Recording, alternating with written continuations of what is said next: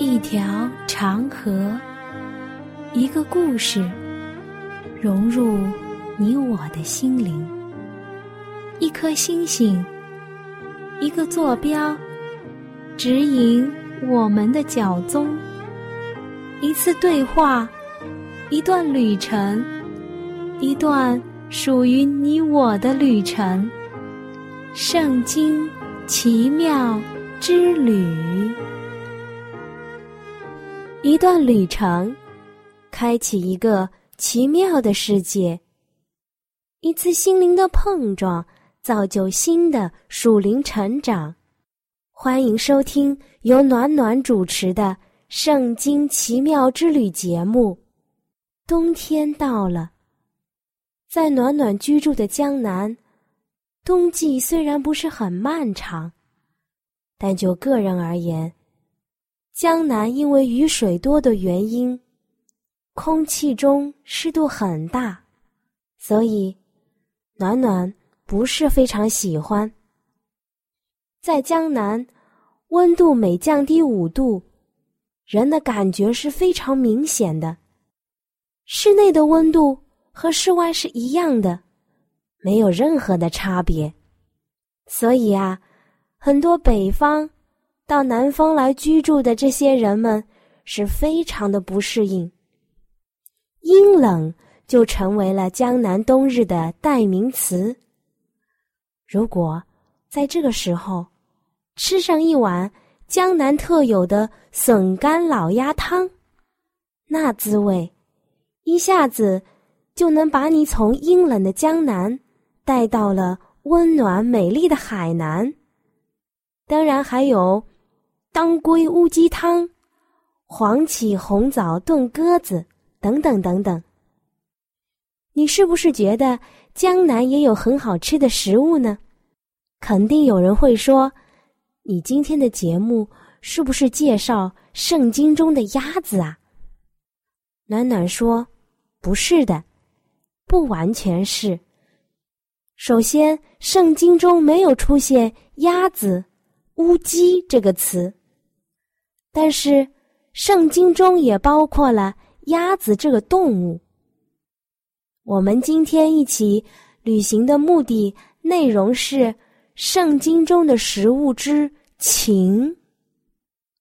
在我们中国，有这样的一句话：“二足而语谓之禽，四足而毛谓之兽。”禽也通鸟类。禽分为飞禽和家禽两大类。飞禽是指善于飞行的野生鸟类，它以植物的种子、昆虫、田鼠或者蛇为食物，多数对人类有益。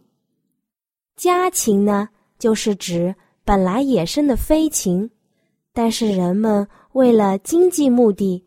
或者是其他的目的而驯养的鸟类，家禽的驯养在中国已有数千年的历史，培育出不少的世界名贵品种。由绿头鸭驯化成的北京烤鸭，其滋味非常的好。由大雁驯化成的鹅。有鸡驯化成的家鸡，它没有飞翔的功能，是人类饲养最普遍的家禽。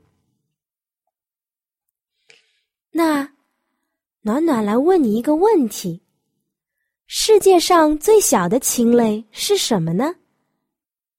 答案是鹌鹑。那世界上最大的禽类是什么呢？是鸵鸟，看来这个禽类的范围还是非常广泛的。鹌鹑是我们能吃的禽类，而鸵鸟是不能吃的。我们可以翻看《圣经·立位记》十一章十三到十六节。雀鸟中，你们当以为可憎、不可以吃的，乃是雕。狗头雕、红头雕、小鹰与其类，乌鸦与其类，鸵鸟、夜莺、鱼鹰、鹰与其类。我们先来看一段圣经章节，《创世纪》七章十四节，他们和百兽各从其类，一切牲畜各从其类，爬在地上的昆虫各从其类，一切禽鸟。各从其类，都进入方舟。从这里我们看见，其实“禽类”这个词在圣经出现的很早。上帝不管是洁净的动物，还是不洁净的动物，各从其类。这些上帝手所造的，都进入了挪亚的方舟。说的确切一点，这个方舟。乃是上帝给世界上所有活的生物的一个避难所。我们来看华爱伦先贤写过的一段话：宽容的期限满了，挪亚忠心的照着上帝所给他的教训而行，方舟的各部分都已造好了，如上帝所指示的一样。那些为人和走兽所预备的粮食也已经储存好了。于是，上帝的仆人向世人发出最后严肃的劝告。他带着言语所不能形容的渴望，恳切的劝他们及早的来到这个避难所。但是，人们仍然拒绝了。挪亚的话，并且讥诮他。忽然，嘲笑的人群变得鸦雀无声。他们看见各种的走兽，那些最凶猛的，以及最驯良的，都从山林中走出来，静静的向方舟而来。百鸟从各方飞集，都依次的。进入了方舟，数目之多，几乎要遮天蔽日。那些鸟类飞翔的声音，好像狂风过境一般。禽类、走兽都顺从上帝的命令，而人类却是不听上帝的命令。圣天使引着他们，一对一对的。有公有母，到挪亚那里进入方舟，《创世纪》七章九节。洁净的是七公七母，不洁净的是一公一母。世人看见这个情景，就极为的稀奇；有些人却是觉得恐怖。他们请来这世界上的执事。来说明这奇特的事故，却也是枉然的，因为这是他们无法推测的奥秘。但是世人硬着心肠，执迷不悟，拒绝了争光，甚至这样的景象，他们也没有进入方舟。这些注定要遭劫的人。看到了红日高照，光芒万丈，大地美丽，犹如伊甸之时一样，他们便用狂欢来消除心中的惧怕，而且他们似乎在以暴行招惹上帝所发出的愤怒。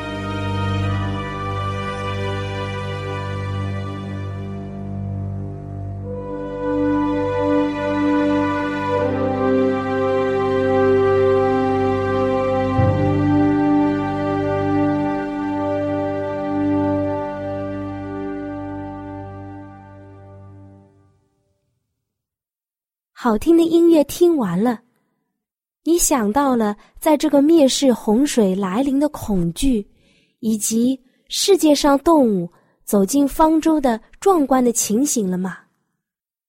我们的心中有没有被震撼到？暖暖曾经也看到过类似这样的纪录片，画面感非常的强烈。它就深深的印在了我的脑海里。我的心被上帝的爱和他的大能折服了。他看重每一个在世界上卑微的小生命，他同时也痛恨罪所带来的痕迹，以至于他要用水来洁净这个世界。我们来看下一段圣经章节。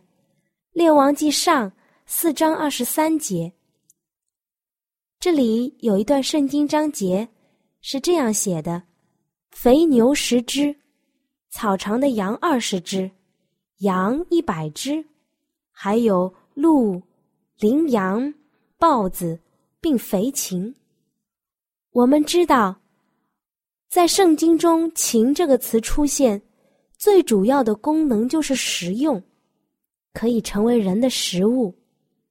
你看，上面记载的是所罗门王每日食用的东西，有那么多，可以看得出来，所罗门王确实是被上帝所拣选，而且是上帝所祝福的。当然，禽类也是分洁净和不洁净的。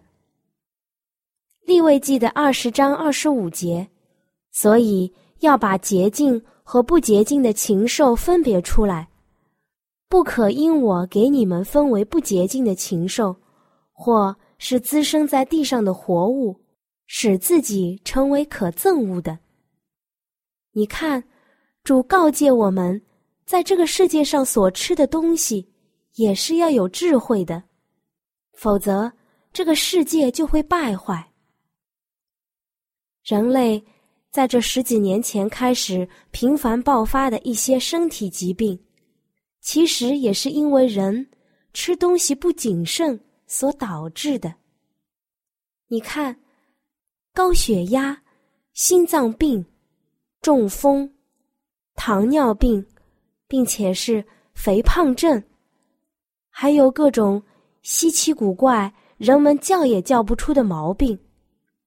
使得我们现今洁净的动物也变得不洁净了。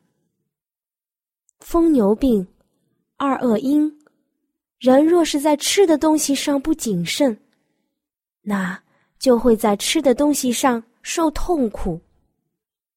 前一段时间爆发在暖暖身边的禽流感，就使得我们谈情色变，有好多人因为这个被隔离了。销售禽类的小贩们个个愁眉苦脸，因为他们所劳动赚钱的渠道给封锁了。一切会飞的鸟类被捕捉并且处理掉。你看，并不是禽类所犯的错误，却让禽类们做出了牺牲。人们是不是应该好好反省一下？我们如何来做？如何来吃？如何来选择最好的？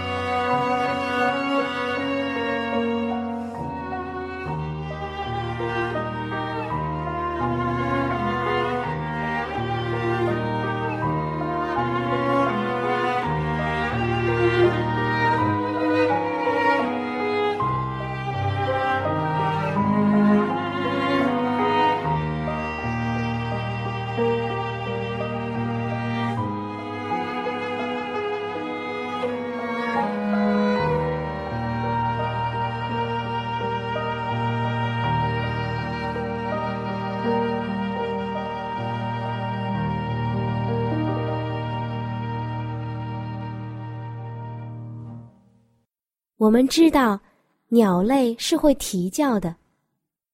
各种鸟类，各从其类。上帝给了他们一个个都是歌唱的好手。楠楠想说，主给禽类的这个长处，是要我们能够得到主的爱。你来看，我们能从自然界中搜寻那些解释圣经教训的事物，能从圣经中找出由自然界而引申的比喻。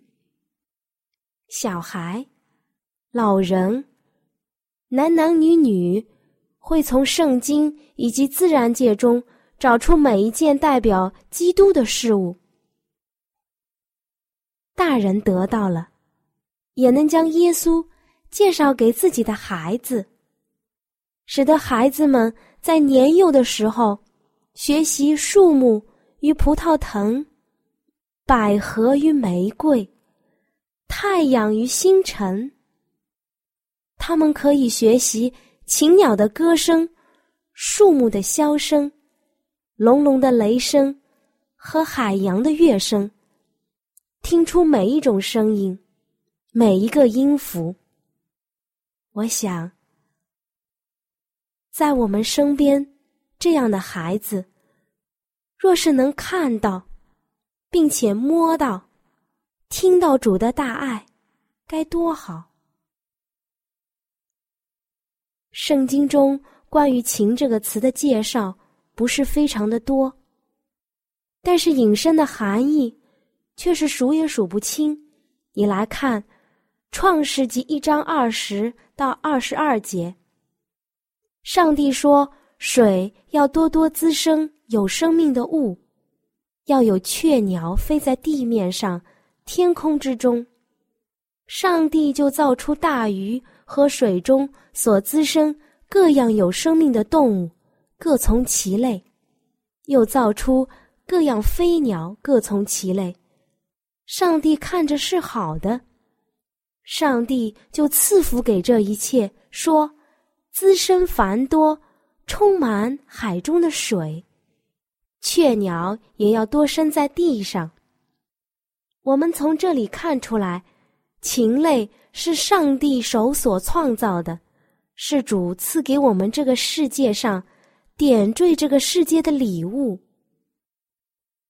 我们也可以看到，在以色列人献上翻祭的时候，鸽子、斑鸠也是禽类的一种。彼得三次不认主，是在鸡叫以先。马太福音的二十六章二十四节，上帝看顾麻雀，必定更看顾我们。马太福音的十章二十九节，两个麻雀不是卖一分银子吗？若是你们的父不许，一个也不能掉在地上。马太福音十章三十一节，所以不要惧怕。你们比许多麻雀还贵重。在路加福音的九章五十八节，耶稣说：“湖里有洞，天空的飞鸟有窝，只是人子没有枕头的地方。”来比喻主在世界上，为了要拯救我们，不是到这个地球上来享福气的。启示录十八章二节。他大声喊着说：“巴比伦大城倾倒了，倾倒了，成了鬼魔的住处和各样污秽之灵的巢穴，并各样污秽可憎之雀鸟的巢穴。”这句话预示着世界即将要结束，不幸之人最可悲的下场。其实，若是你要认真的去找。真的还有很多很多，我亲爱的朋友。其实暖暖在开始准备这个圣经之旅提纲的时候，就把“情”这一课放在了前面，因为这个词在圣经出现的还是比较早的。但暖暖到最后还是把琴这一刻放在了鸽子、斑鸠、麻雀之后，就是想借着以上所讲的，在圣经当中总结一下。愿主祝福我们，主爱我们，愿你，愿我，都能够得着。阿门。我亲爱的朋友，你听了这期节目之后，内心中对圣经感兴趣了吗？或是对造我们的主有新的认识，又或者有深深的感动？那就让我们献上我们心中的感谢，谢谢天父你的带领，也求主带领我们下一期相遇的时间。那如果你有新的想法，新的认识，或者你觉得你有不一样的看法，或者是暖暖讲的不完全的地方，你都可以用写信的方式告诉我。好了，我们下期再会。喜欢今天的节目吗？若是您错过了精彩的部分，想再听一次，可以在网上重温。我们的网址是。X i w a n g r a d i o，希望 radio，或是找旺福村也可以找到。记得把好东西介绍给您的朋友，与他一起收听。